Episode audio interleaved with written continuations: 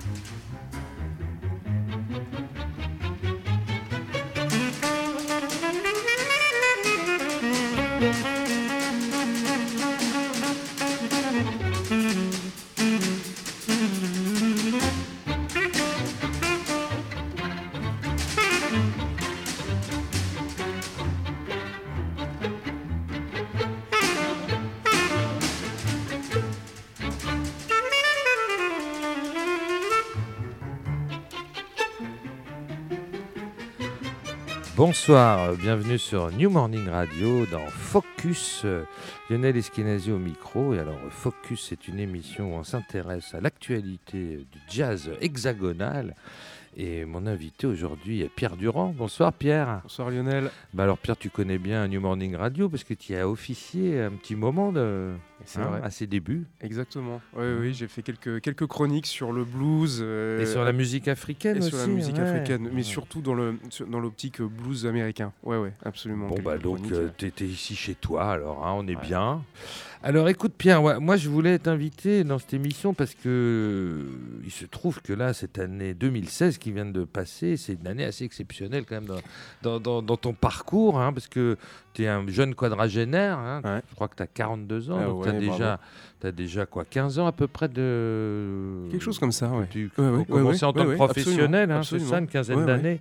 Et puis bon, tu as fait évidemment plein de choses, on va, on va évoquer tout ça au cours de l'émission, mais là, en 2016 quand même, c'est important. D'abord, tu en résumant comme ça, tu sors son, ton deuxième album sous ton nom, euh, Libertad, en, quartet. Ouais. Hein, quartet qui, qui, date déjà d'il y a un petit moment. Ouais, Et on a attendu un certain. Enfin, j'ai attendu, euh, j'ai voulu, j'ai voulu qu'on prenne le temps avant de, de passer en studio d'enregistrement. On avait joué par des maquettes. On avait, on a eu cette chance-là parce que c'est, je me suis rendu compte que c'était pas si simple. Mais on a pu facilement, euh, en tout cas, jouer avec une simple maquette démo de, de cinq titres. On a fait pas mal de concerts, mais on n'avait pas le son que je cherchais. Donc on a attendu. Bah, il faut savoir attendre. Des fois. Bon, on va revenir à Libertad. je vais juste évoquer tout ce que tu as fait rapidement. Alors, le, quartet de Daniel Zimmerman, hein, avec cet album Montagne Russe, qui est sorti exactement en même temps que ton disque. Exactement. exactement. Et, qui est un disque, moi, superbe, où tu as un beau rôle à jouer aussi. Daniel, hein. il m'a fait un cadeau de, dingue. Alors, le quartet aussi de Sébastien Texier, hein, avec orgue, guitare. Euh, et là, et là c'est très très intéressant. Hein. Orgue, guitare, euh, sax, batterie. Donc. Et ça, c'est toi qui aimes le blues et les couleurs euh, chaudes comme ça du blues. C'est vrai que là, c'est de jouer avec un organiste c'est toute l'époque Blue Note, on pense à plein de choses. Donc on en, on en reparlera aussi. Et puis alors, ça c'est les trois projets qui sont sortis en disque, mais tu as un projet en ce moment avec Jocelyn Mianiel, euh, flûtiste, ton ami que tu as rencontré certainement au conservatoire. Vous êtes un peu de la même génération. Tu sais tout, Lionel. Et, je sais que vous avez donc un projet, alors il n'y a pas de disque, mais il y, a eu y a eu plusieurs concerts en région parisienne euh, autour de Ali Farkatouré et du, et du, du Mali, de la musique africaine. Exactement on est parti, euh, on est, en fait, c'est venu d'une, idée de Sébastien Lagrave euh, d'Africolor, du festival Africolor, euh, qui s'est fini là pour Noël. C'est un festival super de rencontres entre musiciens d'Afrique, musiciens européens, et, donc il y a des rencontres qui sont comme ça, et c'est un festival qui est assez long, hein, qui, dure bien un mois, un mois et demi. Et, euh, on a été contactés, ils ont proposé de, faire un, hommage à Ali Farka.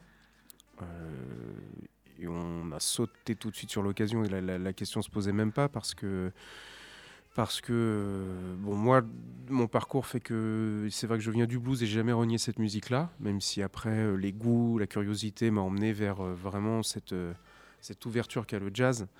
Et, euh, et mais j'ai quand même jamais oublié d'où je venais et j'ai jamais oublié ces racines blues.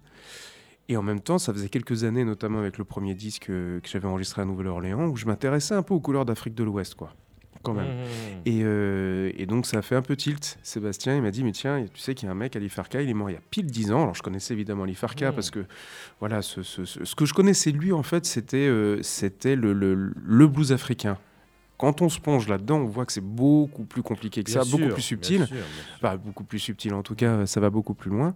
Euh, parce que c'est aussi la musique traditionnelle malienne de différentes régions du Mali. Et c'est aussi pour ça que c'est un des rares artistes euh, dans ce Mali qui est déchiré aujourd'hui entre euh, les types extrêmement au nord, les Touaregs euh, qui sont tricards partout, le Mali du Nord et le Mali du Sud. C'est le seul qui fait l'unanimité en fait, parce qu'il a su fédérer par ses chansons tout le Mali écoute, on y reviendra plutôt en fin d'émission. Alors, le dernier truc, tu, as joué avec Daniel Humer, ce qui est quand même ah, putain, en concert.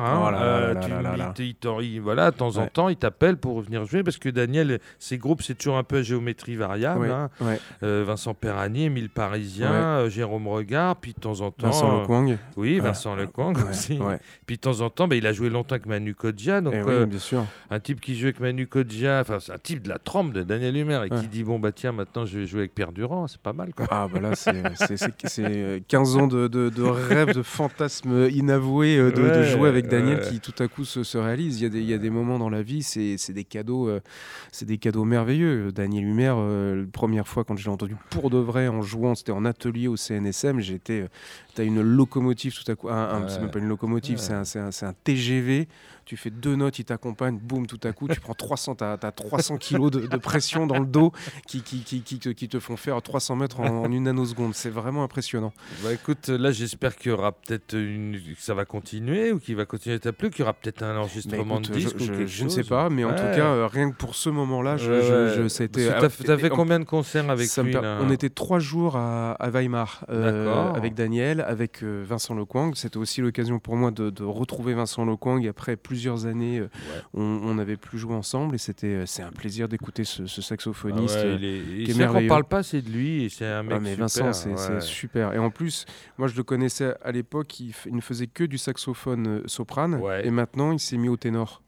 Donc là, il a, il, il, a en plus un éventail de jeux qui s'est élargi et c'est d'une subtilité, il est extraordinaire. Et c'est intéressant parce que les gens ne le savent pas forcément, mais Vincent Perrani, avant de, avant de jouer avec Émile Parisien, il jouait avec Vincent Lecoing au soprano c'était, ça marchait très bien. C'était le duo, ça marchait très bien. Ça marchait très très bien. Après, il a rencontré Emile, il s'est passé autre chose. Mais euh, il faut pas oublier. J'avais même joué avec eux à l'époque. Ouais, qu'à la base, il y avait Vincent qui jouait avec. J'avais joué avec eux en trio. Les deux Vincent. Ouais, ouais, exactement, les deux Vincent. Et donc là, avec Daniel, c'est, toujours Jérôme Regard à la contrebasse ou Non, là, il n'y avait pas de bassiste. Ah, il n'y avait pas de bassiste. Non, c'était Vincent Lecoing, Daniel et moi. Ah ouais, donc toi, tu avais un rôle aussi qui pouvait de temps en temps aller vers la, la Je pouvais aller à droite, à gauche, je pouvais un peu tout faire. et en même temps, hyper ouvert, mais la musique de Daniel est toujours très ouverte. C'est ça qui est génial. il est jeune d'esprit, c'est ça qui est impressionnant. Ah ouais, en trio. Ah ouais, mais ça, j'aimerais bien que ça se reproduise. C'était voir ça. super. Les gens de Weimar ont eu beaucoup de chance quand même. voilà, ah, on s'est régalé, régalé. Et ils sont très gentils, ils ont été adorables. Bon, bah écoute, une affaire à suivre. Donc une année euh, incroyable, quoi, exceptionnelle. Ouais, ouais, ouais. ça, ça, ça aurait mérité d'être couronné par un prix ou par quelque chose, mais bon. Tant pis, ça viendra peut-être une autre fois. Je te, je te, le souhaite en tous les cas. c'est déjà super euh, d'avoir vécu ça. Bah oui, non, c'est puis attends, 2017, j'imagine que tu as plein de projets qui va se passer encore plein de choses. Alors là, l'idée, c'est effectivement, il y, a des, y, a des, y, a des, y a des, il va se passer plein d'autres choses. Euh, non, pareil, en essayant que les groupes ne se répètent pas et ne se ressemblent jamais. C'est un peu, un peu euh, mon, mon, mon, mantra et, et, l'obligation un peu que je me fixe, c'est qu'il n'y ait jamais deux groupes qui, qui, fassent la même musique. Donc il y a effectivement d'abord consolider les choses qui ont été abordées et travailler pendant l'année 2016. Donc, euh, bah, continuer à jouer en quartet, euh, faire vivre la Lifarca. Ça sent bon. de ce côté-là. J'espère que tu vas l'enregistrer surtout ce Alors peut-être, j'espère aussi. Bah, je te le souhaite. Ouais. Et puis euh, évidemment les concerts avec Daniel, avec Sébastien. Après à côté de ça, moi j'ai aussi un, dans une autre catégorie, je, je, je, dans quelque chose qui est plus on va dire, la, de la chanson en français, mais urbain, mais avec ma cam à moi, quoi. Avec, euh, avec, euh, avec ce que j'ai, moi, comme bagage euh, musical de, de, de, par le jazz, quoi, avec toutes les curiosités stylistiques que je pouvais avoir. Il y a un projet qui s'appelle Ravi avec Marine Berco qu'on est en train de, travailler et de développer. Donc là, on travaille aussi là-dessus. On va avoir une résidence pour un enregistrement de disques sur lequel on bosse. On bosse dans une classe relais aussi à Sevran avec des mômes où c'est hyper intéressant. On va les faire, on les fait écrire. On va aller dans un studio. Ils vont aller enregistrer le morceau. Ça va être, ça, y a, bah, écoute, super. Écoute, on va, on va faire une petite euh, pause musicale quand même, parce qu'on on parle beaucoup, mais il faut qu'on écoute de la musique dans, Focus. Bah, écoute, on va écouter. non, non, non, pas du tout. Non, non, attends, c'est passionnant. Il euh, n'y a aucun problème. Alors, on va écouter euh, un extrait de ton album Libertad qui est sorti il y a quelques mois, mhm. mois de novembre, donc c'est tout récent. Hein. Et j'ai choisi What You Want and What You Choose, ah, justement.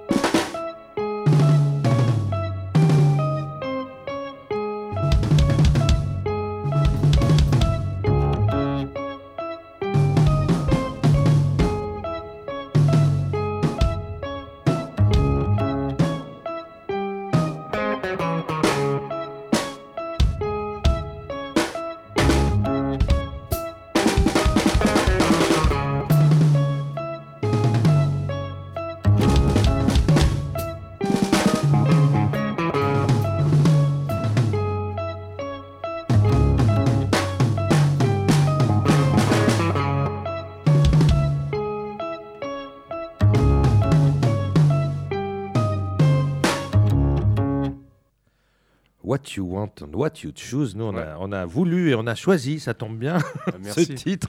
Donc, extrait de ton dernier album Libertad. Alors, mm. euh, Hugues Maillot euh, au saxophone ténor, mm. Guido Zorn à la contrebasse. Mm. Joe Quicks, à Quick, comment on le prononce son nom Quickske. Il est suédois, mais il a un nom qui n'est pas vraiment suédois. C'est un gitan, lui. il a vécu en Andalousie, en Australie. Il, est, il, est, il, est né, euh, il est né en Suède, il a grandi en Andalousie, il a bougé à droite, à gauche pour arriver mais, à Paris. Mais c'est un peu comme toi, tu aimes les voyages, donc ça tombe bien que tu prennes des, des voyageurs aussi dans, ta, dans ton groupe. Et toi, la guitare et la composition. Alors raconte-moi un peu ce morceau, parce qu'il est très étrange ce morceau. Il y a une ritournelle, il y a une très belle mélodie qui, qui, nous vient dans la. qu'on retient facilement.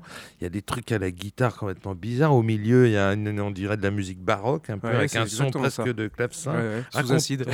Raconte-nous un peu ce morceau de bah, fou. ce morceau, c'est. Euh, donc le, le titre, c'est donc What you, what you Want and What You Choose, qu'on veut d'un côté ce qu'on choisit, c'est pas toujours euh, et ça marche pas. Euh, voilà, parfois l'un euh, arrive sans l'autre. et donc du coup, parfois on est tiraillé par ces par ces deux choses, quoi, ce qu'on ce qu'on voudrait vivre et ce qu'on choisit de vivre. Et, et, le morceau parle de ça. Donc le, le, la première partie, c'est ce qu'on vit. Donc un peu, un, est un peu d'une espèce de frustration derrière, donc il y a, un peu d'énervement. Avec l'idée pour moi, c'était de tout à coup vouloir faire parler les instruments. Euh, voilà, Kug et moi au, saxophone et la guitare, on soit plus dans la scansion que dans des notes. Et, euh, pour ça, j'ai relevé euh, Martin Luther King, le discours I Had a Dream, pour voir un peu comment la mélodie qui dit comment ça évolue au niveau des notes, quoi. Parce qu'il y a des notes à chaque fois quand on parle. Ah, quand on parle. Bien sûr, Donc tu as relevé le discours et tu l'as mis sur une partoche. Alors non, je me suis, j'ai voulu parce que ce serait trop compliqué parce qu'en fin de compte, tout son discours, il évolue sur un ton il commence en si, il finit en do dièse, dans les très graves. Donc ça, je me suis rendu compte que par exemple pour la guitare, si on veut être proche de la voix, il faut jouer grave et pas forcément aigu. Plus on joue aigu, plus on, est féminin. Et quand on est dans le médium et médium grave, on est plutôt dans la voix masculine. Et lui, il est dans le si do dièse. Euh, mais il se passe énormément de choses pendant tout son discours. Qui très Les intonations font que les choses. Euh, Exactement. Et donc j'ai regardé après pour des voix un peu plus énervées comme Eminem. Lui, il, est un peu plus aigu dans la, dans la tessiture. Mais pareil, j'essaie de comprendre les relevés, le rythme qui est très très riche. Quoi. Donc la, guitare joue un rôle narratif. Exactement. et, comme un rappeur, en fait. Exactement. Et j'ai demandé à Hugues de faire exactement, on a, j'ai tout relevé, de faire exactement ce que je joue à la guitare. C'est ce qu'on fait en concert. Et donc l'idée, c'était, et derrière, euh, d'avoir aussi une petite, une petite mélodie un peu qui, qui toujours dans la tête, très proche de François de Roubaix. Voilà. Oui, ben, ça, on pense à une musique de film, de série, de quelque chose, et c'est vrai que ça nous rentre dans la tête. Alors euh, ben là, ce que tu racontes, c'est quelque chose de très narratif, mais il y a, moi, ce que j'aime bien dans tes projets, et c'était le cas aussi dans ton album précédent, c'est que tu as, une vision euh, scénaristique toi, quand tu fais un disque. Ton disque, il raconte une histoire, l'ordre des morceaux est très précis. D'ailleurs, moi, je t'ai vu sur scène euh, au, Sunset, et tu joues exactement dans l'ordre du disque. Hein, les morceaux. Hein. Alors, oui, là, pour ce concert, parce que parce qu'il y a, y a donc raconte-nous un peu comment comment tu construis. Euh, comment tu construis ça, quoi Ouais. Pour, pour ce concert-là, oui, euh, euh, parce que c'était un concert en plus en deux sets. Oui. et donc en fait, le premier set, on a joué les premiers morceaux de l'album, et ensuite on, s'est amusé. Oui. Mais, mais en général en concert, moi j'aime bien Garder ce, système narratif. Non, non, être à l'inverse. On arrive et on dit euh, on connaît les morceaux et puis je le fais sur ce que je sens. Et du coup, tu refais, reproduis pas l'album, tu fais autre chose. Ouais. Bah, je comprends aussi. Parce que ça dépend de la salle. Et là, c'était un concert de sortie Mais c'est un concert de sortie disque. Exactement. Un petit peu, Exactement. Exactement. Mais sinon, alors comment tu as construit, toi, l'ordre Par exemple, tu, ça démarre par Tribute. Qui est, donc là, carrément, il y a des hymnes indiens. Hein, ça, ça démarre par. Alors, alors, alors, ouais, effectivement, l'ordre de ce disque a été compliqué. Euh, en fait, l'idée, c'est que les deux premiers morceaux de l'album sont une espèce de, de, de, de, grande parenthèse temporelle pour dire où se situe le disque. Tribute, c'est vraiment, un hommage, quoi, comme son nom l'indique en, anglais, un hommage aux origines du jazz, c'est-à-dire les Noirs africains qui sont enlevés, qui sont, à qui on fait traverser euh, l'océan pour, euh, être euh, vendus comme esclaves aux États-Unis. Donc ils ont à la fois la mémoire africaine, et en même temps, ils vont arriver aux États-Unis et ils vont être confrontés, ils vont, ils vont devoir, même à leur corps défendant, mais sans s'en rendre compte, ils vont absorber la culture euh, euh, européenne des colons de ceux qui, de leur maître parce qu'ils vont écouter leur musique. Ah Donc les harmonies des Européens qui jouent du Bach, qui jouent du Mozart, qui jouent des trucs comme ça, ils vont l'absorber dans leur musique. Ça va donner du negro spiritual, ça va donner du gospel, ça va donner du blues. Euh, le blues existait on va dire, le, il y a déjà une forme de blues en Afrique qui existe déjà. Au Mali, mais le blues qu'on connaît américain, hmm. mine de rien, et ça je, je m'en suis rendu compte en allant au Mali, a rencontré les Blancs. Euh, mhm, on ne mhm. change pas d'accord au, Mali quand on fait un blues. Alors qu'aux États-Unis, le blues américain qu'on connaît, oui. Et ça, c'est parce qu'il a la rencontre de, la culture, de la culture des bah, C'est ça, le melting pot. Euh, il a servi aussi en musique, heureusement d'ailleurs. Et alors ça, c'est le premier morceau. Et donc, on est aux origines. Et pour moi, après, What You Want and What You Choose, c'est plutôt ma vision, après, qui est toute subjective, mais d'un jazz plus actuel. Et donc, tout le reste de l'album, tous les autres morceaux, ça se situe au milieu de ces, de ces, de ces deux périodes. D'accord, je comprends. Donc, il y a des, des autoportraits, alors, euh, hein, en quatre parties. Euh, en trois, En trois, excuse-moi. oui, il y en a une même sur Mingus. Alors, ça, oui, ça, je, ça, je, suis un inconditionnel de Mingus. Et puis, euh, et donc, ça finit avec Les Noces de Menthe. Très beau titre. Oui, c'est vrai. Très très beau titre. Bah écoute, on va écouter un deuxième extrait de cet album, moi qui est, mon morceau préféré. je me fais plaisir. Hein. Vas-y. Hein. Mais je voilà, c'est White Dogs tout simplement. Ah oui, bah Parce que là, c'est on est, il y a du Jimi Hendrix, on entend quelque chose comme ça. Il y a du Led Zeppelin et de l'Hendrix. Voilà, voilà. Donc ça me touche beaucoup. Et paradoxalement du John Olenbeck aussi. Il y a toute une, une, partie, j'ai pensé à John Olenbeck. Ah bah écoute, on en parle juste après alors.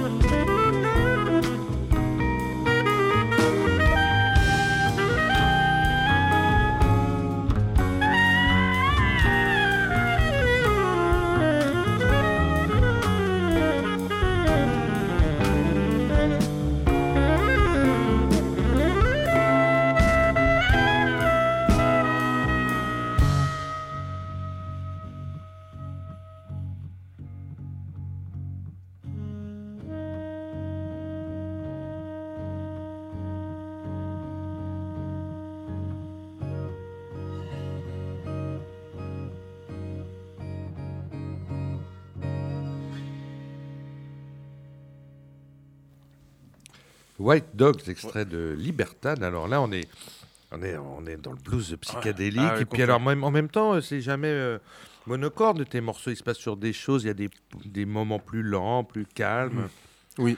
T'aimes bien dans tes compos euh, mélanger plusieurs climats? Ouais, ça t'as parfaitement raison. Ça c'est, euh, on va dire que c'est le syndrome Weather Report. Ça, j'en ai beaucoup mangé et, euh, c'est la météo qui change. Exactement, avec la météo qui change tout le temps. pour avoir beaucoup écouté ce groupe-là, et c'est ce que j'ai retrouvé un peu avec aussi Olembeck. Ouais. j'ai eu le plaisir de jouer avec lui une fois avec l'ONG de, de, de, Daniel oui, oui, oui, absolument. il avait beau projet. Un programme. Oh purée, qu'est-ce que c'était beau. Ah, bah et lui, il est pareil. Il joue malin, il compose malin. C'est un mmh. malin John Olembeck, il est extraordinaire, très gentil.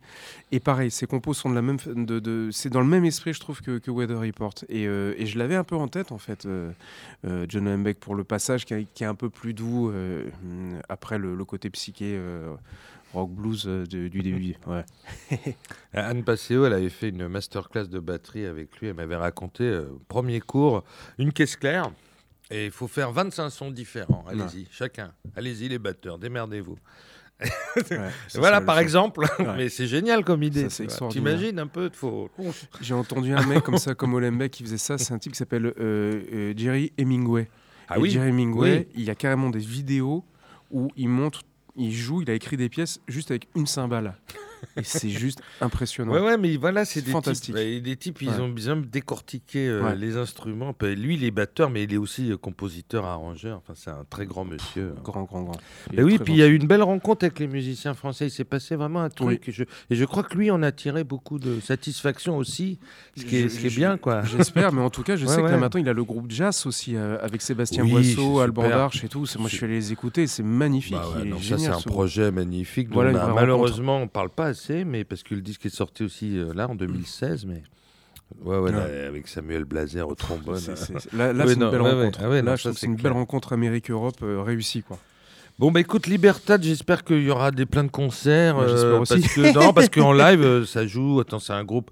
Alors vous êtes vous, vous, êtes le groupe a été formé il y a combien? Il y a. Oh là là, il y a longtemps. On a bah commencé à jouer il y a bien 8 ans, 9 ans, quelque chose comme ça. Voilà. Mais c'est bien de retrouver les vieux copains et de. Mais on n'a jamais cessé de jouer ensemble. Jamais.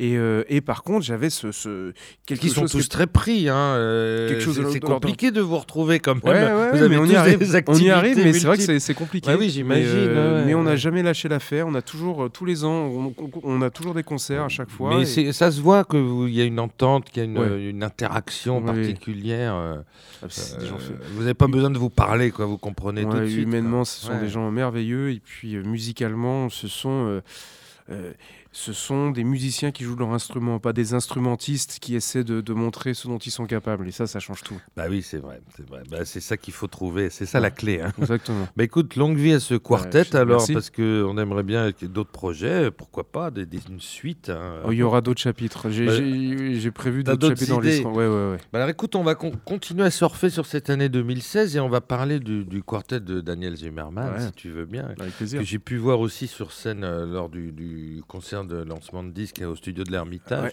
Mm. Super concert parce que là aussi en live ça vaut le coup parce que lui aussi il est imprégné de blues et de musique américaine et de funk et il adore ça Daniel. Hein. il adore ça. Hein, et, du coup il retrouve un son euh, très roots comme ça. Euh, Exactement. Avec cette culture, euh, il a un amour pas du tout opportuniste et vraiment sincère avec la pop. Daniel, et qui que je trouve super parce que ça s'entend qu'il aime sincèrement ça. Que c'est pas parce que c'est au goût du jour qu'il va le faire. Et euh, c'est, ça change beaucoup de choses aussi dans la façon de composer et tout. Bah oui, parce que ça pourrait être des chansons en fait. Ouais, exactement. Ouais, ouais, absolument. Puis alors il met son trombone vraiment au centre, au centre de la musique. Hmm. Euh, et alors, il moi je trouve qu'il a progressé, il atteint un lyrisme dans ce disque. Euh, mais c'est incroyable ce qu'il fait avec son instrument quand même, hein, il faut le dire. Je suis complètement d'accord avec toi. Il y a un morceau qui s'appelle euh, Dans le nu de la vie, oui. où là, il fait un solo. ah ouais, non, c'est incroyable. Au trombone, je ne savais pas qu'on pouvait faire ça au trombone. Et alors toi, tu as un rôle vachement important, puisque voilà, il y a basse, batterie, euh, guitare et trombone. Et, c'est vrai que du coup, tu as le rôle d'un clavier par moment, un rôle rythmique. Et puis alors, euh, il te laisse faire des, des solos superbes. ben, on, on va en écouter un, moi, que, que j'aime particulièrement, c'est euh, bah, Vieux Beau. D'accord, ok. Hein, parce que, ouais, ouais, hein, pas mal celui-là.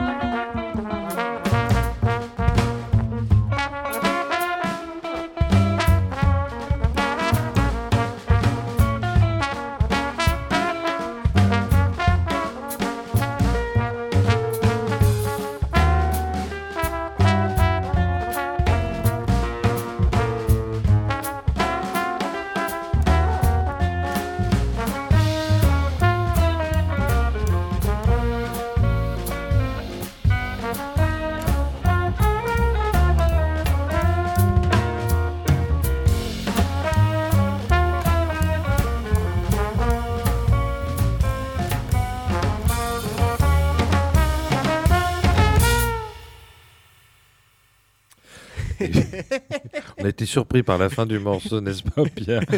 Donc, Vieux Beau, voilà. Alors, il devait s'appeler autrement. Cougarman, et je revendique Cougarman, il aurait dû garder le nom bah Cougarman. Ouais, Vieux Beau, c'est un peu vrai. Cougarman, ça jette. Cougarman, ça jette. J'adore ce Mais morceau. Mais bon, Vieux Beau, c'est super aussi. Et là, tu, fais un, solo. Alors, tu, alors pareil, c'était, euh, tu vois, le fait de le réécouter là, j'avais oublié euh, complètement que j'étais dans, pareil, un peu dans l'ascension au début, quoi. Ouais, un peu dans le, euh, ouais, ouais, c'est marrant. En fait, tu tires sur les cordes, c'est ça qui met cet effet comme ça. pour être un peu dans les choses, de la voix un peu comme ça, et en, tirant sur les cordes, on peut y arriver. Mais j'adore ce morceau, il y, a, une rythmique funky, un groove. C'est vrai qu'il y a un batteur et un bassiste incroyable. Jérôme Regard, là, là, c'est une section rythmique qui fonctionne. C'est la Rolls. Ouais, c'est la Rolls.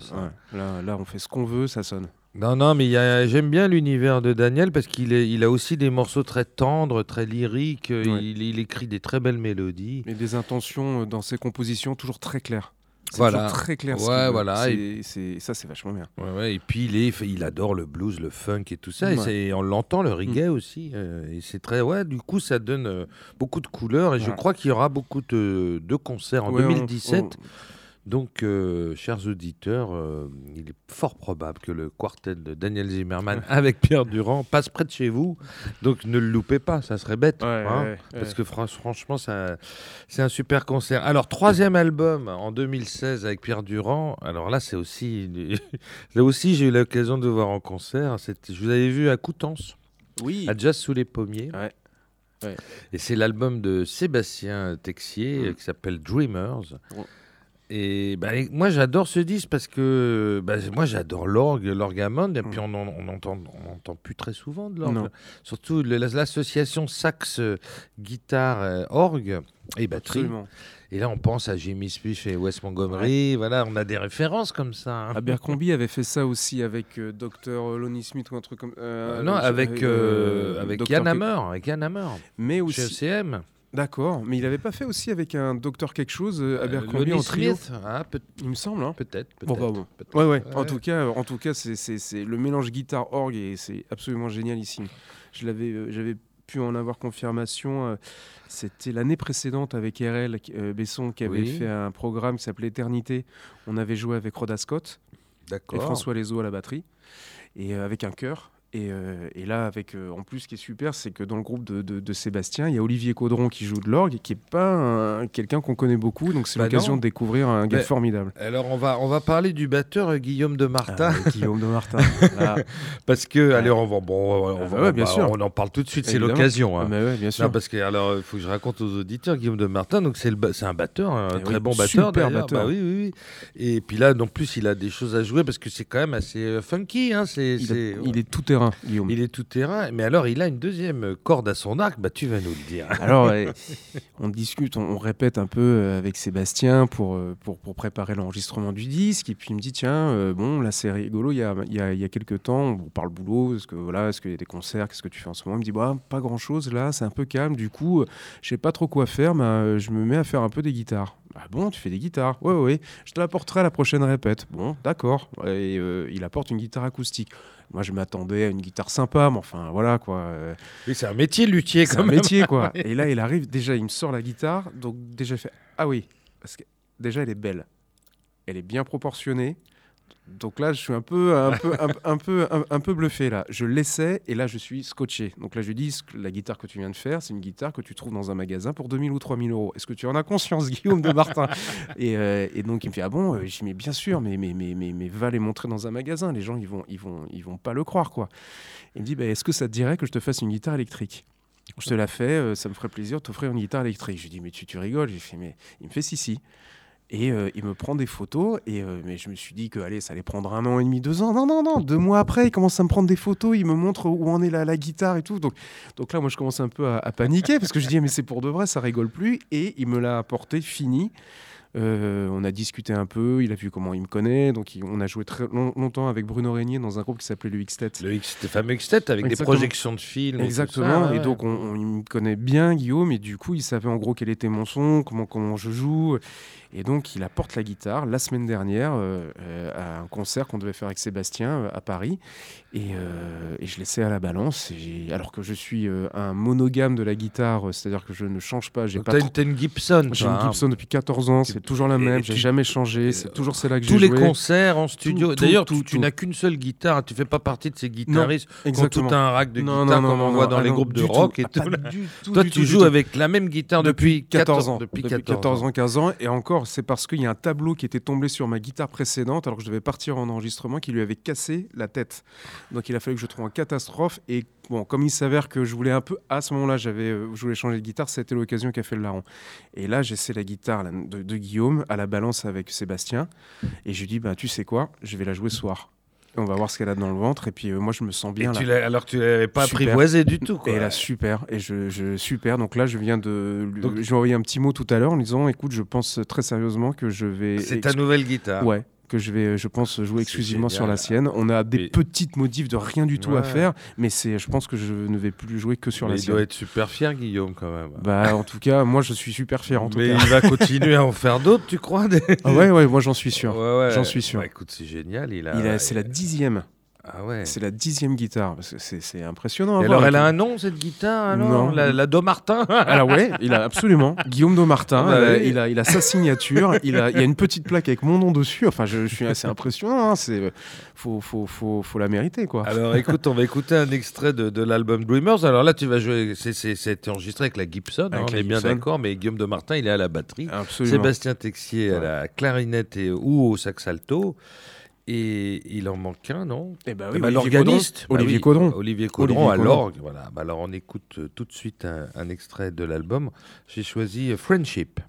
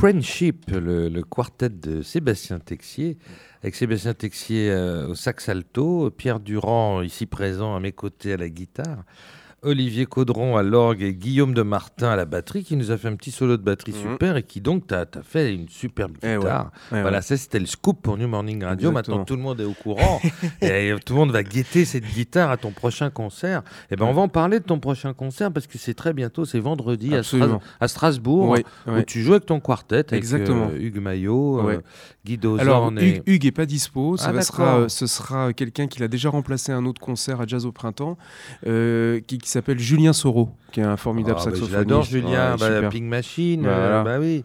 Ah bah ça va être super. Avec Julien, ça va amener d'autres couleurs, mais lui, d'autres trucs. Bah lui, il est, très libre, et très ouvert. Euh, il n'y a pas de souci. Et en même temps, ils ont ça en commun avec Hugues, et c'était ça qui était important, c'est qu'ils respirent. Absolument. Et c'est ça qui est essentiel. Donc du coup, ça marche. Bon, bah super. Bah écoute, j'aurais bien aimé vous voir avec, euh, dans la formule avec, euh, avec, Julien. mais bon, je pourrais pas être à Strasbourg un vendredi soir, malheureusement. Et alors, euh, tu as un deuxième concert dans, dans, le mois de janvier, le 27 à Port-Louis dans le Morbihan. Absolument, en duo cette fois avec le contrebassiste du groupe, avec Guido. Eh ben écoute, c'est super. Guido Zorn, ça va être le, le, la mélodie, la chanson un peu dans le, dans le, dans le jazz, c'est un peu ça qu'on va jouer. Donc des morceaux bah, de l'album. et euh, donc tu vas être euh, à Strasbourg et la semaine d'après, carrément en Bretagne, tu passes aux extrêmes. Exactement. Mais t'es un grand voyageur, toi, ça rien ne te fait peur. Ouais. bah écoute, puisque tu es un grand voyageur, justement, on va, on va s'intéresser maintenant à ton, ton tout premier album. Mmh. Alors, tu as mis du temps à, faire ton premier album sous ton nom, d'ailleurs. Ouais, C'était en, en, 2012, et alors tu as choisi en plus une, une, formule qui n'est pas forcément la plus simple, c'est-à-dire de, tout seul avec ta guitare. Absolument. Et alors, c'était pourquoi tu as voulu euh, de faire ce projet? Alors, c'est lié à un voyage, justement. Alors, tu vas nous raconter un peu tout ça Eh bien, en fait, euh, euh, le quartet existait déjà à l'époque. Mais, mais on n'était pas encore dans l'interplay et dans le son que je voulais. Donc je savais qu'il était trop tôt pour qu'on enregistre. Je voulais qu'on ait en, gros. Tu, te sentais pas prêt, quoi. Bah, je, nous sentais. Enfin, on aurait pu enregistrer. mais, euh, mais on n'était pas dans le son que je voulais qu'on ait. je voulais qu'on ait encore un peu plus de kilomètres au compteur. D'accord. Et donc je suis et que je voulais malgré tout sortir un disque. J'avais un, un, sentiment d'urgence, quoi. C'était là, fallait que ça fallait que ça arrive. Et, euh, et du coup, je me suis dit, comment tu vas le faire? Et par le plus grand des hasards, j'avais, euh, pour faire simple, j'avais été appelé au dernier moment par un endroit qui, qui euh, s'était embrouillé avec un groupe et le groupe ne venait pas jouer et le concert était dans une heure et demie. Et donc j'avais dit je le fais et je cherchais des musiciens, je ne trouvais personne. Donc je dis bah, je vais le faire tout seul. Ça s'est présenté comme ça, j'ai fait un concert en solo. Et tu l'avais jamais fait ça? J'avais jamais fait. Ah ouais. Et, euh, et, et donc je l'ai fait en solo et. Euh, et donc c'était complètement improvisé. C'était improvisé, je savais pas du tout, donc je ne savais pas trop ce que j'allais faire. Je ah, regardais s'il y avait peut-être des morceaux que j'allais jouer, d'autres où j'allais me laisser aller. Et en fait je me suis pris au jeu et je me suis dit bah quitte à enregistrer quelque chose, on va dire que là, tu es un peu plus sûr du son que tu voudrais avoir que le quartet où tu voudrais qu'on attende encore un peu. Et donc, tu vas faire un album en solo. Et là, je me suis dit, un premier album. Parce qu'avant j'étais euh, au service des autres. sideman, comme on dit. Voilà, exactement. Il n'y a pas de mot en français pour ça. Accompagnateur. Euh, et, et, et, hum, et je me suis dit, bon, ben là, un premier album guitare solo, c'est quand même une belle connerie. Enfin, ça, peut être une punition, même pour un guitariste, ça peut être une punition à écouter quand même un guitare solo. Et alors, je me suis dit, tant qu'à faire une belle, prends un vrai risque et fais-toi plaisir. Et dans ces cas-là, je me suis dit, bah, où tu voudrais l'enregistrer? À Paris, ça va être confort, pas bon. Euh, tu vas partir enregistrer euh, euh, à la campagne ça reste encore un peu trop safe. Vraiment, prends un vrai risque. Où est-ce que tu voudrais le faire? Fais-le à la Nouvelle-Orléans. Donc, je suis parti à la Nouvelle-Orléans et je suis allé enregistrer là-bas. Et tu es resté combien de temps là-bas? Le temps de l'enregistrement, euh, j'étais jamais allé. Mais tu avais des contacts Rien, rien ah du tout. Je ne connaissais personne. avec ta Gibson? J'ai juste cherché, après Katrina, un studio qui avait, euh, qui avait tenu le coup. Euh... Mais tu voulu être dans le quartier noir quand même. Et j'étais. Alors, je suis pas rentré dans, dans, dans ce trip-là. J'ai surtout cherché un studio dont j'aimais le son. Ah et j'aimais l'état d'esprit. J'ai vu deux studios. Il y en a un qui s'appelait The Music Shed. Les mecs avaient juste enregistré euh, Robert Plant euh, quelques mois avant, tu vois, euh, juste. Et puis un autre qui s'appelait Peyote Street Studio. Et alors, je voyais que Music Shed, les gens étaient adorables et qu'ils et qu'ils proposaient, voilà, ils avaient plein de façons de bosser avec plein de sons différents selon les projets. Peyote Street, il y en avait un le type était guitariste, l'ingé son. Il avait ah bossé avec, euh, il avait enregistré, bossé avec euh, avec Marc Ribot. Il avait fait de la musique euh, d'Inde du Nord, parce qu'il il avait fait du sitar, donc ah ça, ça me plaisait. il avait bossé avec Scofield, il avait bossé avec Frizel. Il avait, donc là, je suis, ok, ça va être lui. Et, donc ils ont dû être étonnés qu'un Frenchie arrive avec sa Gibson sous le voilà, pour venir enregistrer. En gros, ça a été ça. Mais, ils sont très ouverts, j'imagine. Ouais, ouais, mais c'était, je suis arrivé. Je suis arrivé, donc bon, euh, avec un budget. Moi, j'ai rien demandé à personne. Oui, tu vois, limité, j'imagine. Euh, donc voilà, je pouvais. Donc, j'allais dans un, dans un, dans un, dans un hôtel. Qu'est-ce qu'il m'a dit euh, A Creco House. Il m'a dit. C'était assez, assez drôle. Il y avait, il y avait un travelot qui avait, qui avait la gorge, il avait une cicatrice au niveau du cou, qui dormait dans, les, dans la chambre du dessous. Pour te dire, je suis arrivé. Ah, c'est un vrai film d'horreur. Ah, non, non, non, c'était les frères Cohen. Je suis arrivé, la, la, dame qui me, qui m'ouvre et qui me, met, qui me fait aller dans le, dans qui me montre ma chambre, elle me dit au fait, euh, tu fumes des joints parce que mon fils en vend. Enfin, j'ai eu ah, carrément. Ah, ah ouais, je, viens à peine d'arriver, j'ai ça. Et, euh, et, euh, et, donc je vais voir Marc la veille de l'enregistrement. Et je me retrouve à manger un gombo avec du vin chaud, pas, pas, assez frais, mais je me retrouve à bouffer du vin chaud avec Marc Bingham, qui fait du vélo d'appartement. J'ai 15 heures de vol dans, dans, la tronche, je ne sais plus où j'habite, et je suis en train de regarder un match de basket, tu vois, euh, en train de bouffer du gombo avec ah, l'ingé son, qui me, on parle pas musique, il me demande pour quelle équipe euh, je suis, tu vois, c'est Boston contre je sais plus qui. Enfin bon, là je me suis dit, bon, laisse tomber, tout ce que tu as pu prévoir, rien ne va se passer comme, comme tu le voulais, c'est pas plus mal. Bah, écoute, on a écouté deux extraits de cet album, on va commencer par un, un standard, j'avais envie qu'on écoute, qu'on t'écoute tout seul à la guitare, dans un standard, la manière dont tu, tu, tu pouvais interpréter ça. Et ça s'appelle When I Grow Too Old to Dream.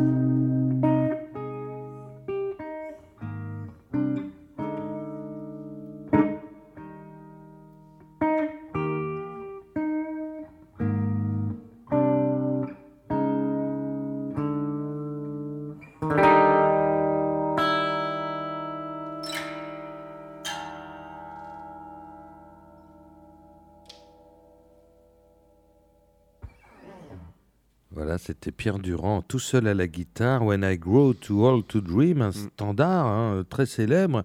Et donc, c'est tiré de son premier album qui s'appelle Chapter One, Nola Improvisation, enregistré à la Nouvelle-Orléans. Mm. Alors, pourquoi Alors, c'est le seul standard du, du disque, parce que c'est que des compositions de personnelles. Hein. Non, sauf il y a un dernier morceau, mais ça on en parlera après. Hmm. Euh, euh, oui, alors pourquoi le choix de ce morceau alors, par exemple? Pourquoi le choix de ce morceau? Alors, euh, je l'ai découvert à Paris, ce morceau. Je le connais. Alors, quelqu'un comme toi, je, n'en doute pas que, c'est un standard très célèbre, mais pour moi, je ne connaissais pas du tout. Non, il n'est pas si célèbre que ça. Je, l'ai découvert par hasard à la Huchette. Parce qu'en fait, l'endroit où, j'ai le plus joué depuis que je fais de la musique, c'est euh, paradoxalement au caveau de la Huchette. oui, d'accord. Euh, où, euh, où, je joue avec un groupe qui s'appelle le Brotherdy Blue Band. Et là, ça danse. Hein. Et là, ça danse. et là, ça danse. Et c'est l'éclate. Et c'est avec eux que j'ai découvert ce morceau-là. D'accord. Et je me souviens d'une version avec Jacques Denis. Euh, non, Michel, euh, non, Michel Denis, le batteur. Ouais, d'accord. Euh, et, qui, qui on a fait une version lente en retenue. Ça m'a, mais ça, elle m'a bouleversé cette version, la manière dont il a joué, c'était absolument à tomber par terre. Et, et et je m'en suis rappelé à vite ce morceau et on le joue régulièrement. Et de temps en temps, quand on ne le joue pas, je leur demande de le refaire parce que euh, c'est un morceau qui est très très beau. C'est un morceau. Belle, très belle mélodie. C'est une très belle mélodie, c'est une très belle composition. C'est un très beau titre. When I grow too old to dream. Quand je serai trop vieux pour rêver. C'est quand même un titre absolument superbe. et pour moi, ça correspond à un certain état d'esprit de, de enfin de ce, qui ce que j'ai cru comprendre un peu du ce qu'on appelle le vieux sud des États-Unis. Oui, il y a un côté nostalgique dans cette musique. Puis euh, je trouve qu'à la guitare tout seul comme ça, on est, on est vraiment dans, dans les racines, dans le, c'est très roots quoi. Et, et, du coup, ce morceau-là, il colle vachement bien avec ce que tu voulais certainement exprimer sur, sur toutes les racines de, cette musique. Quoi. Et puis en se laissant aussi euh, euh, bercer par ce que je ressentais des rues de, de, de la Nouvelle-Orléans, c'est quand même une ville impressionnante parce que en gros, même quand tu n'entends pas la musique, tu la vois à la Nouvelle-Orléans. C'est vraiment impressionnant pour ça. Elle, ah est, bah elle, elle, respire, elle transpire la musique, mais aussi parce que les, ça, c'est aussi la grosse leçon.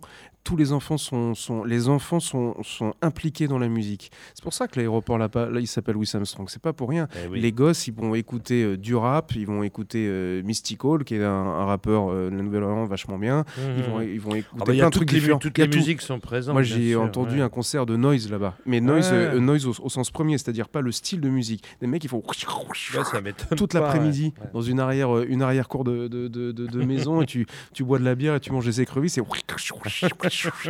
ça c'est quand même à la Nouvelle-Orléans alors que pour moi la Nouvelle-Orléans c'était plutôt au contraire quelque chose de traditionnel et pas pas du tout.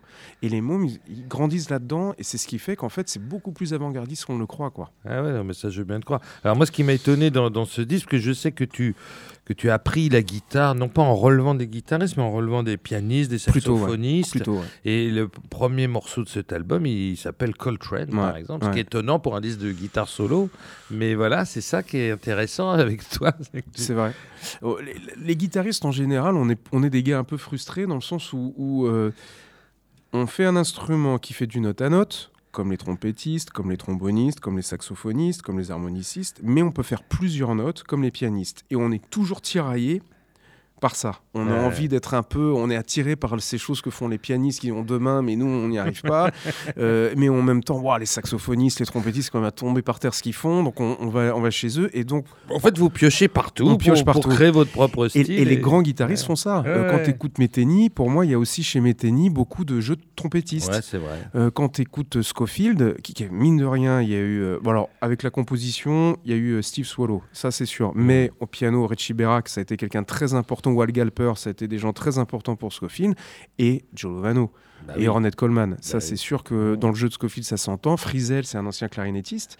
Donc, euh, il y a la clarinette dans son jeu et le lap steel, qui est vraiment très important dans, dans, dans, le jeu de Frizel. Abercrombie, ça, c'est saxophone. Euh, c'est Lui, ce que je te disais, c'est que ce mec, il faisait du, du bilalais au départ. Et il a écouté Coltrane, et boum, il a foncé direct, euh, direct dans, dans, C'est intéressant ce que tu me racontes. Et donc, donc Coltrane, ouais, c'est pour moi un hommage où le premier morceau, c'est de se dire, bon, c'était quelqu'un qui pouvait être aussi torturé, se dire, bon, bah voilà, une fois qu'il a canné, euh, l'imaginer en paix.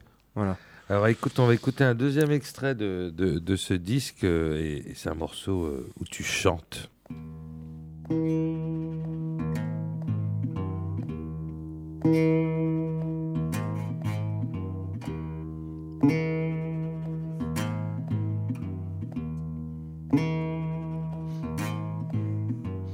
Jesus just left Chicago and he's bound for New Orleans.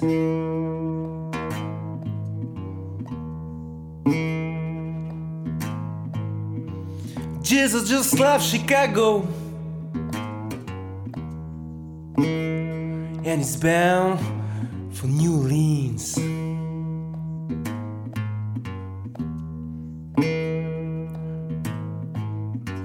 Working from one hand to the other, and all points in between.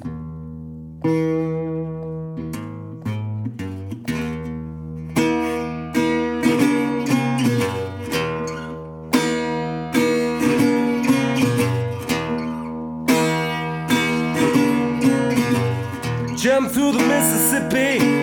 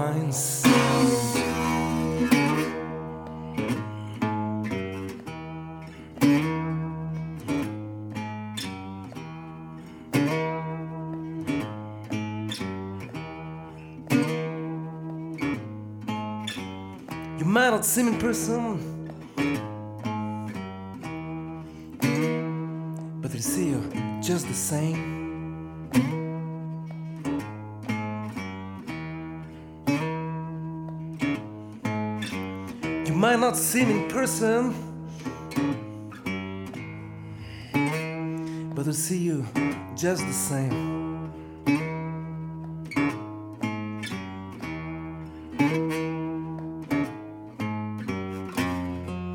You don't have to worry.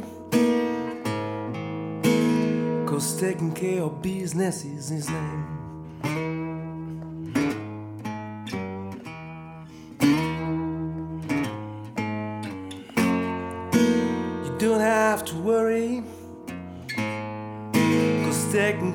Business is his name.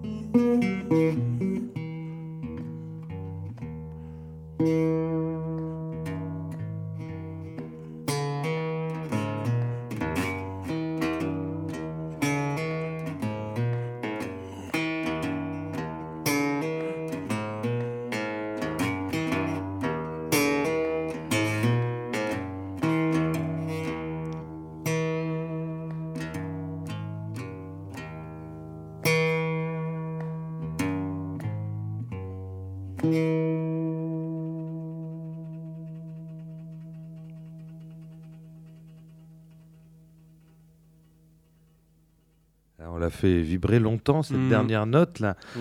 Donc Jesus Just Left Chicago, c'est un morceau de ZZ Top, Ouais, incroyable. ouais, ouais. Alors raconte-nous un peu cette histoire. Prononcer Chicago comme je l'ai fait à la française, Ah, je me mettrais des baffes. Euh, eh ben, euh, euh, ZZ Top, c'est un groupe qui a été un, très important. un- les, les premiers albums de ZZ. Top ont été très importants pour moi et, et, euh, et, Jesus- Formateur quelque part. Ouais, ouais. Jesus. Just Love Chicago, c'est, c'est, c'est, ça fait partie de. Mais là, ta version n'a rien à voir. Non, hein. rien rien à voir. T'as gardé les paroles. Voilà, en gros, exactement. J'ai tout changé. j'ai tout changé. Non, mais c'est bien. Mais c'est un petit hommage. T'as fait à la fin du disque. Et ben, tu chantes très bien, Pierre. Et puis, ah bah, écoute.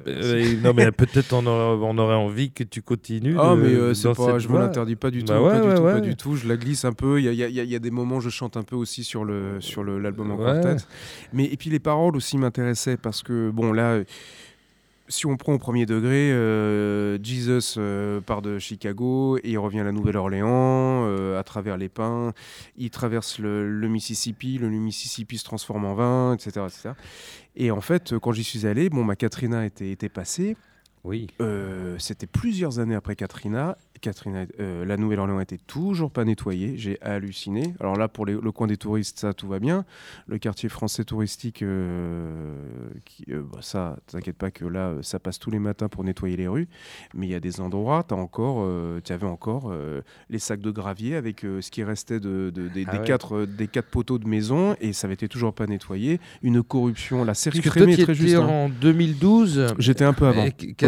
J'étais, c'était 2009-2010 dans ces c'est. C'est 2005. Ah ouais, donc 4 ans après. et les mecs, alors ça me fait rigoler parce qu'après ils vont, ils vont dans d'autres pays à l'étranger pour donner des leçons de, de, reconstruction. Ils sont même pas foutus de s'occuper de, des gens de leur propre pays. C'est hallucinant, mais une corruption dingue. la mmh. série traînait. Très ah bah je l'ai vu et j'adore ça. Bah, Marc, il m'avait. Si, les auditeurs ne connaissent pas cette série, je, je ah C'est simple. Quand j'étais pour enregistrer, il y a le canard enchaîné local qui s'appelle euh, euh, le Times Picayune. Euh, il y avait deux, deux affaires qui explosaient à la figure du maire de l'époque, Nagin, et le l'ingé son m'avait fait un tour de la Nouvelle-Orléans, m'avait montré le Lower Ninth Ward où c'était absolument pas nettoyé, c'était un scandale. Et d'autres endroits, il me disaient là, tu vois, c'était des, des, logements sociaux. Ah, ok.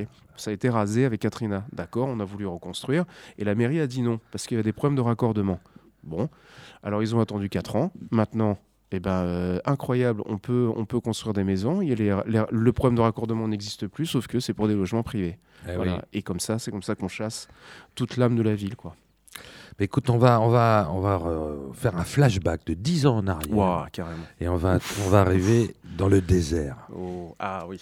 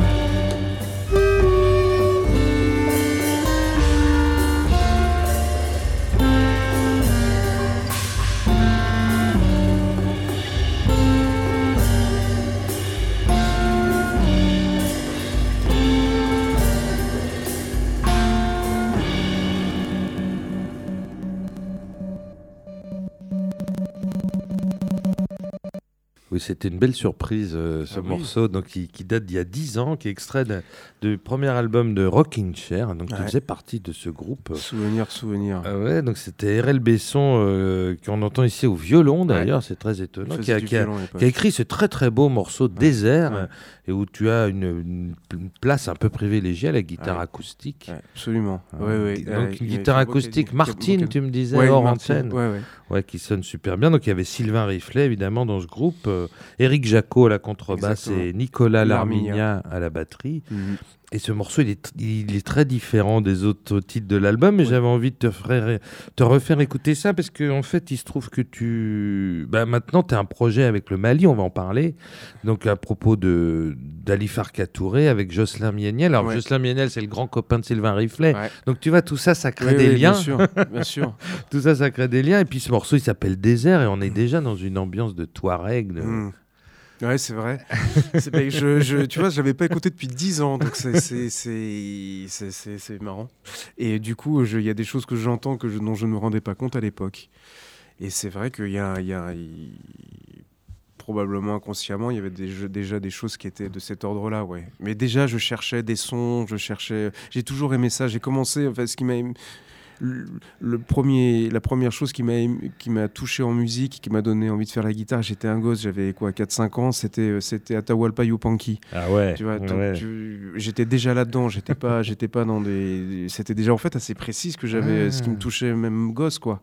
Et en fin de compte, plus on vit, plus on se rend compte que ce qui nous a touché enfant, on y reste quand même assez fidèle. Bah bien sûr, bien sûr, bien sûr. Et, euh, euh, et, donc ce, les métissages, l'envie de, d'aller aussi dans les musiques à racines, comme pouvait le faire euh, ce qui me touchait chez, aller, chez Atahualpa, il était en lui carrément pour ça, puisqu'il défendait la musique des, Amérindiens. et ben en fait, c'était ça qui me touche, et qui me touchait, qui me touche encore, quoi. Bah écoute, avant qu'on parle plus précisément de ton projet sur Ali Farkatouré, on va entendre Ali Farkatouré. Mmh.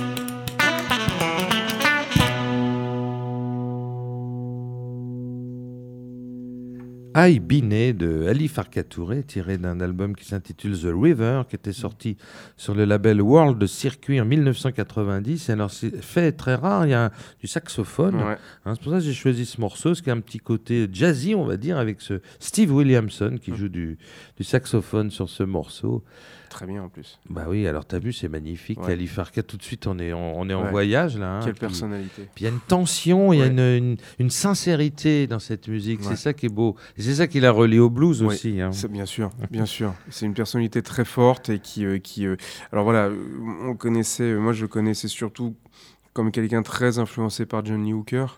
Donc c'était un peu le blues qui avait, qui avait été.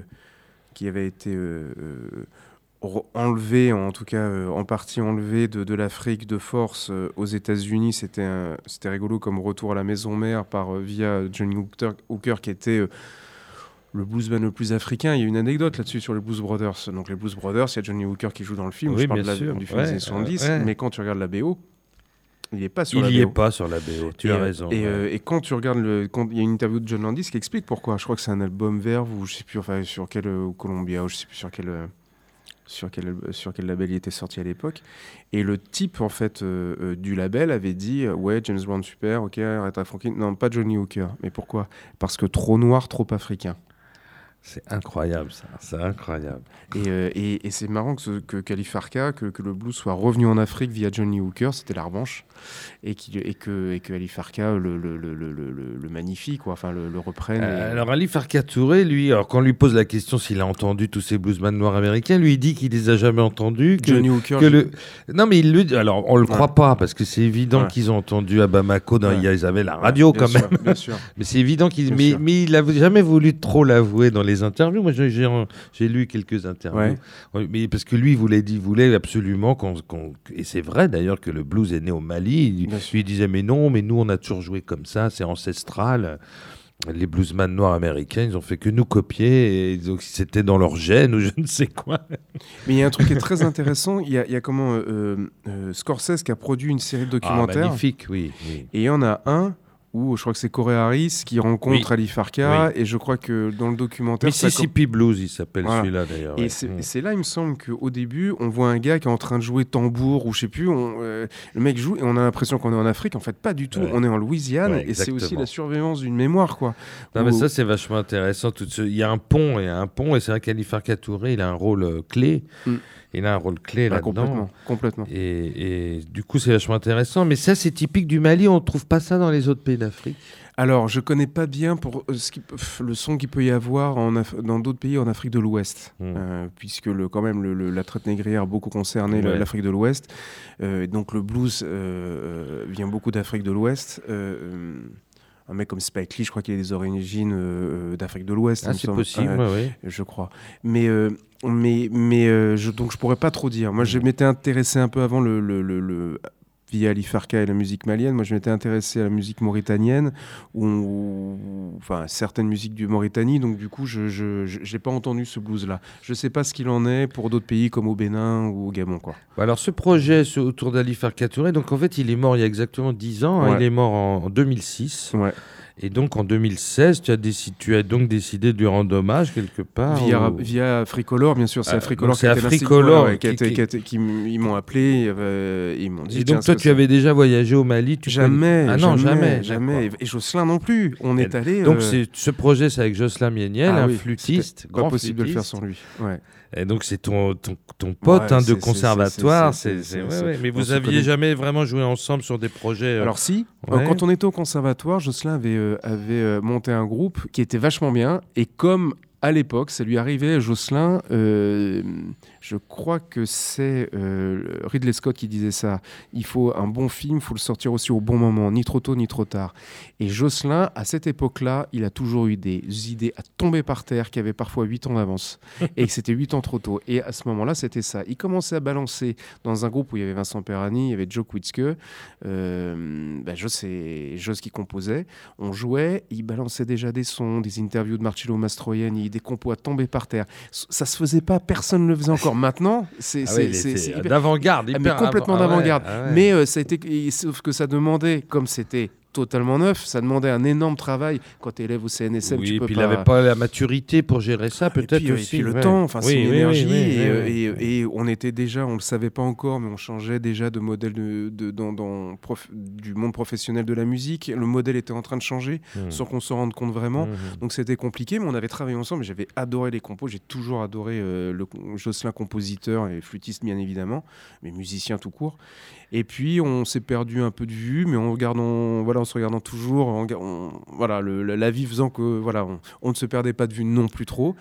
On s'est retrouvé à l'occasion de l'ONG de Daniel Ivinec euh, quand je faisais des remplacements, notamment pour le projet C'était. Pierre Perchaud, hein, Ouais, le guitariste. Magnifique. Oui, mais vous êtes assez proche d'ailleurs quelque part dans, Ouais, dans votre- Pierre, c'est un magnifique Oui, guitariste. oui, mais euh, vous êtes de la même génération, vous êtes vraiment du. Voilà, s'il y a deux guitaristes quadragénaires aujourd'hui dans le jazz, c'est toi et Pierre, quoi. Oh oui, oh, les deux en a- Pierre, les deux Il y Pierre. en a, il y en a, il y en a. On est, on est, en fait, on a de la chance, je trouve, en France, euh, d'avoir. euh, on- voilà, il y a plein de vous, avez un peu le, vous avez un peu le même profil, on va dire. D'accord.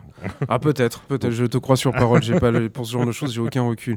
Mais, euh, mais donc on s'était croisé comme ça avec Jocelyn, et puis. euh, Jocelyn, il a eu une carte blanche euh, à l'Opéra de Lyon. Il m'avait appelé pour jouer avec lui. Il y avait Vincent Courtois. On, avait fait un trio comme ça. Et puis, euh, et là, quand moi j'ai le coup de fil d'Africolor, là, je sais même pas, mais ça m'a même pas pris deux secondes. D'abord, un, j'ai su qu'il fallait que ce soit une rencontre qui est aussi des blancs, que je sois pas le seul, que ce soit vraiment une rencontre, parce qu'on pourra jamais, je pourrais, personne ne peut faire aussi mieux que des Maliens euh, pour une musique malienne. Donc il faut, être dans une rencontre. Enfin, personne, c'est bête, c'est ces phrases toutes faites. Mais il, y avait, il y avait un écueil à éviter, mmh. et moi j'ai même pas réfléchi. C'est évident que Jocelyn, euh, c'était un, à la fois on se complète et en même temps il allait m'emmener et c'est ça aussi que je voulais. Il allait m'emmener dans des endroits euh, vers lesquels j'ai pas du tout l'habitude d'aller.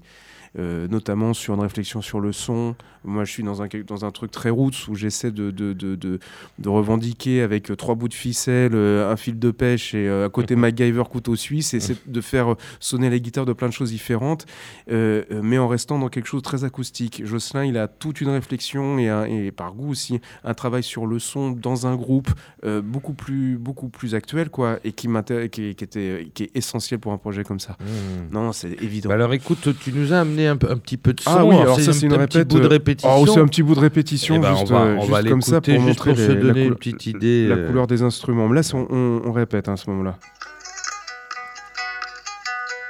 Ça c'est un ngoni. C'est un, c'est le coup. Je sais pas si on peut m'entendre pendant que je parle en même temps, mais. Ça, c'est un ngoni. Le ngoni, c'est, on va dire que la guitare est le, le, cousin euh, actuel du ngoni. Le ngoni, c'est un instrument beaucoup plus petit euh, qu'une guitare. Il n'y a pas de trou. Là où il y a une espèce de grosse caisse, de la caisse de la guitare, il n'y a pas de trou, donc il n'y a pas beaucoup de résonance. Donc il faut souvent un micro. Et euh, euh, les cordes sont faites en fil de pêche. D'accord. Euh, J'y ai pas cru. Ils ont, ils ont dû me montrer la boîte, quoi, tellement je croyais pas. C'est du fil de pêcheur, euh, qui, deux, trois fils de pêche qui sont entortillés et qui permettent d'avoir une corde et de faire des notes. Et c'est une guitare euh, et après, rectangulaire. Le manche, hein, voilà, rectangulaire, mais très petite. C'est comme une guitare de Bodidley, mais encore plus petit. Et euh, le manche, on pourrait dire que c'est presque un manche à balai scié, quoi. Ah euh, et, les cordes sont dessus et on appuie. Bina, par exemple, j'ai remarqué, il a des ongles longs, ce qui ne se fait pas, euh, là où les doigts vont appuyer sur les touches, parce que ce sont les ongles qui appuient sur la corde il euh, n'y a pas de touche d'ailleurs, euh, qui appuie sur la corde. Euh, quand je le fais avec le doigt, ça sonne un peu mat, alors qu'il y a une résonance avec les ongles qui, qui, est en fait très jolie. Donc, alors qu'on a l'habitude de voir la main qui, qui fait sonner les cordes avec des ongles, là c'est l'inverse. D'accord. Il y a quoi d'autre comme instrument? Il y a de la cora?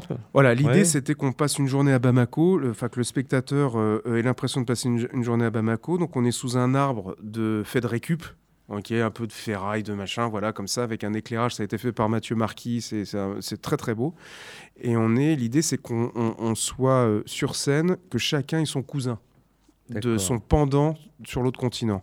Donc, qui dit euh, Ali Farkatore dit calebasse. Il faut une calebasse. Donc, il fallait son pendant euh, sur l'autre continent, son frère de sang, quoi. Et c'est Sébastien Brun qui, euh, qui avec euh, euh, des métaux, des, des, chaînes, des choses comme ça, en, repassant ça, en, traitant ces sons-là, et le, arrive à être un complément d'Amadou Daou qui est, qui est la calebasse. Moi, je suis de la guitare, forcément, puisqu'Ali Farka Touré, c'est un guitariste. Donc, il me fallait un cousin, c'est Bina Diabaté, qui est un joueur de Ngoni, qu'on entend, qu'on a un tout petit peu entendu là, qui est un mec mais en or. C'est la première fois en plus qu'il venait en France. Donc, du coup, quand on a répété tout ça, je lui ai fait, euh, je lui ai fait la, tournée, euh, la tournée du patron. On est allé, il n'avait pas vu la Tour Eiffel. Donc, euh, je l'ai emmené au premier étage. J'ai eu bah, peur. Il a eu peur, donc il n'a pas voulu aller au deuxième. On je l'ai emmené à l'Arc de Triomphe. Il a eu peur. Il n'a pas voulu monter à l'Arc de Triomphe. On a descendu les Champs-Élysées, on a fait les, Tuileries, Notre-Dame, les Halles, Beaubourg. C'était super parce qu'ils connaissaient pas tout ça. C'est la ah première fois. Le métro, c'est, ils ne connaissaient pas le métro. Et alors au niveau vocal, alors il y, a combien de Jocelyn, Jocelyn étant à la flûte, son pendant c'était la voix. Et eh oui. Et donc là, euh, on a commencé à travailler avec Zoumana Tereta, qui malheureusement quand il est arrivé est tombé euh, malade, donc il a dû être hospitalisé à Nanterre, à l'hôpital de Nanterre, puisqu'on répétait euh, merci au passage à Dominique Lolané et à toute l'équipe de, la Maison de la musique de Nanterre euh, qui, nous ont permis de répéter chez eux avec un concert de restitution là-bas. Et on a, on a donc dû trouver quelqu'un quand on a vu que malheureusement bah, Zou allait rester 15 jours à l'hosto quand même. Ah il a fallu trouver quelqu'un et là tout de suite un nom s'est imposé.